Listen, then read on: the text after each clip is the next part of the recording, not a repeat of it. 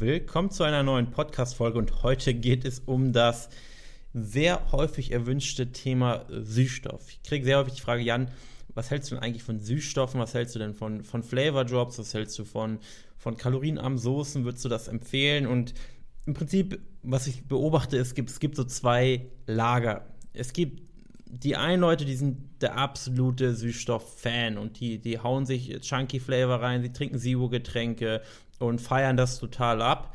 Und das andere Lager sagt, Süßstoff ist krebserregend, ähm, Süßstoff ist böse, Süßstoff schüttet Insulin aus und sorgt dafür, dass du fett wirst und assoziieren quasi Süßstoff mit absolut gesundheitsschädlich und quasi so der, der geheime Feind, der uns so von, von innen langsam auffrisst. Und das Problem ist, dass häufig keine, keine wirklichen Argumente genannt werden. Das heißt, die einen sagen, ja, krebserregend, ich habe das irgendwo gehört in irgendeinem Artikel und die anderen sagen, nee, das ist absolut unbedenklich, haben aber ebenfalls keine Argumente. Und ich versuche hier einfach mal, ja, meine Meinung und auch das, was ich vertrete, einfach mal darzustellen. Und am Ende kannst du dir selber eine Meinung bilden, ob du Süßstoffe weiterhin konsumieren möchtest oder nicht.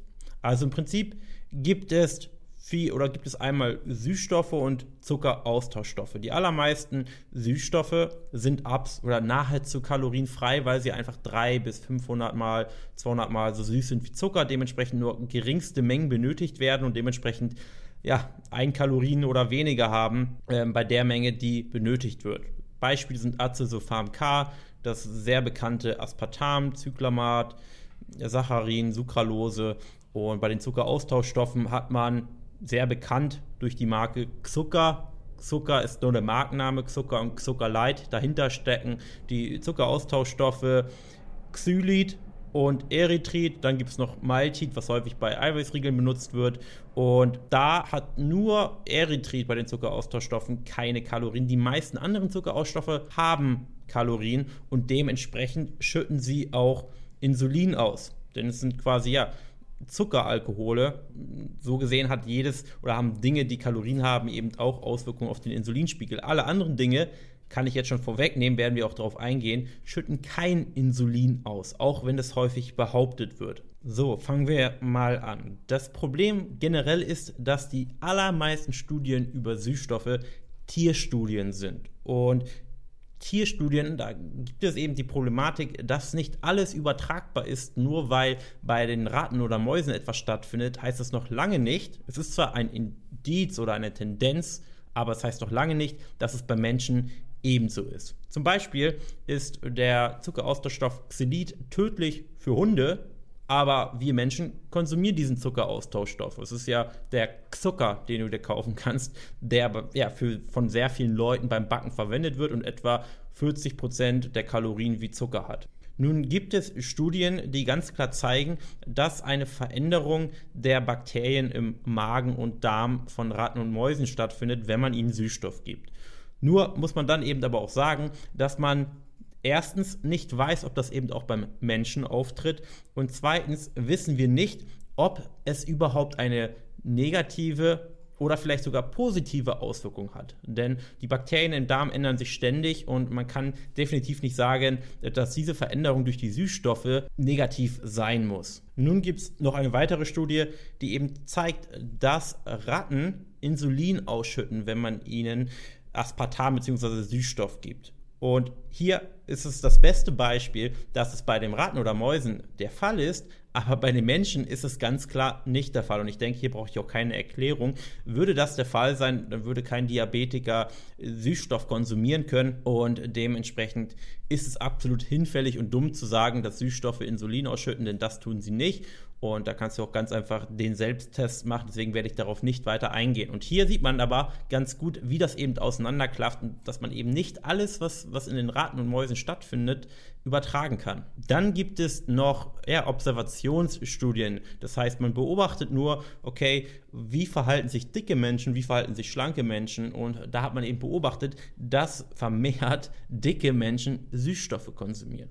Und jetzt ist man einfach hingegangen und hat gesagt, ja, sehen Sie, Süßstoffe machen dick. Alle dicken Menschen konsumieren tendenziell viel mehr Süßstoffe als schlanke Menschen.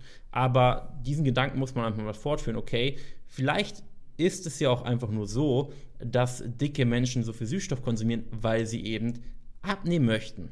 Und sie nicht durch die Süßstoffe dick geworden sind, sondern es ein Abnehmversuch ist. Man kennt ja den Big Mac mit einer Cola Light und das sieht man sehr häufig bei dicken Menschen, aber das ist nicht der Grund, warum sie so dick geworden sind. Und ja, es, man könnte noch natürlich auch genauso gut Gegenbeispiele nennen, wie viele schlanke und sportliche Menschen ebenso Süßstoff konsumieren, mich eingeschlossen dann ist eben auch äh, ganz wichtig anzusprechen, dass es natürlich am Ende immer so ist, die Dosis macht das Gift. Das heißt, es ist natürlich maßgeblich dafür verantwortlich, ob du dir jetzt Schaden zufügst durch Süßstoff oder nicht. Und auch die Studien werden natürlich mit, mit Dosierungen gemacht oder gehen bis zu Dosierungen, wo natürlich irgendwelche negativen Effekte auftreten müssen und wo Krebs entstehen muss bei so krank hohen Dosierungen, wie es auch bei jedem anderen Lebensmittel der Fall ist. Wenn du einem Menschen extrem viel Zucker gibst, wird er auch irgendwann sterben. Wenn du dem Menschen extrem viel Wasser gibst, wird er auch irgendwann sterben. Und so ist es natürlich auch mit Süßstoff und jeder, mit jedem anderen Lebensmittel auch.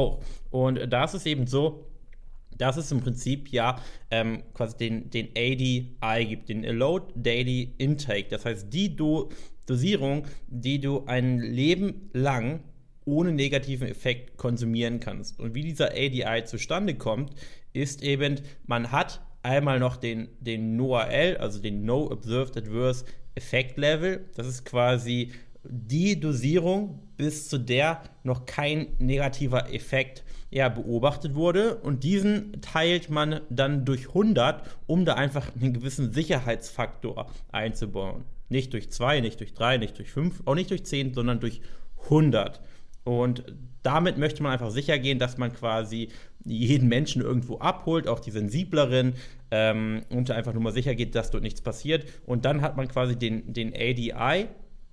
Und dieser ADI, das heißt dieser Faktor geteilt durch 100, der liegt bei circa 40 Milligramm pro Kilo. Das würde jetzt bei einer Frau von 60 Kilo etwa 4,5 Liter Cola Light entsprechen oder bei einem 80 oder 90 Kilo Mann knapp 7 Liter Cola Light täglich.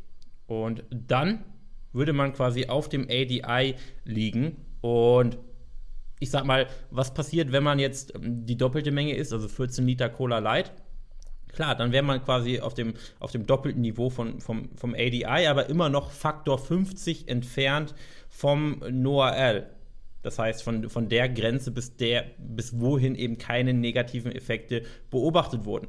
So, und das einmal zum Thema Süßstoff. Und letztendlich gibt es da natürlich immer noch die Personen, die sagen, okay, ähm, trotz Meta-Analyse 2013, wo man wirklich, sag ich mal, alle Studien bezüglich krebserregenden Effekten zusammengefasst hat und zum Entschluss kam, dass eben das Ganze nicht krebserregend ist, gibt es dann immer noch die Personen, die sagen, ja, diese Studien wurden alle finanziert und sind alle getürkt und gefälscht und ja, da kann ich nur sagen, wenn du das glaubst, dann ist es eben so, da bringt es jetzt auch nichts großartig noch was zu sagen. Ähm, dann solltest du einfach keine Süßstoffe konsumieren. Ich meine, letztendlich hat jeder die freie Entscheidung, Süßstoffe zu konsumieren oder nicht.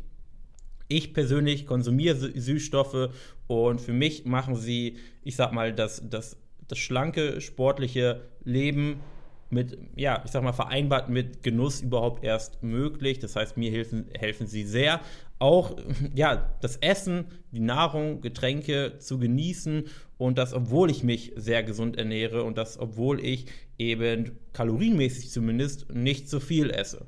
Und das muss jeder für sich entscheiden. Ich sage mir lieber schlank, gesund 10 Kilo weniger auf der Waage haben, statt keine Süßstoffe zu konsumieren und 10, 15 Kilo mehr zu wiegen. Aber das muss jeder für sich selber entscheiden. Das war's mit dem Podcast. Ich hoffe, es war hilfreich und wir hören uns in der nächsten Folge.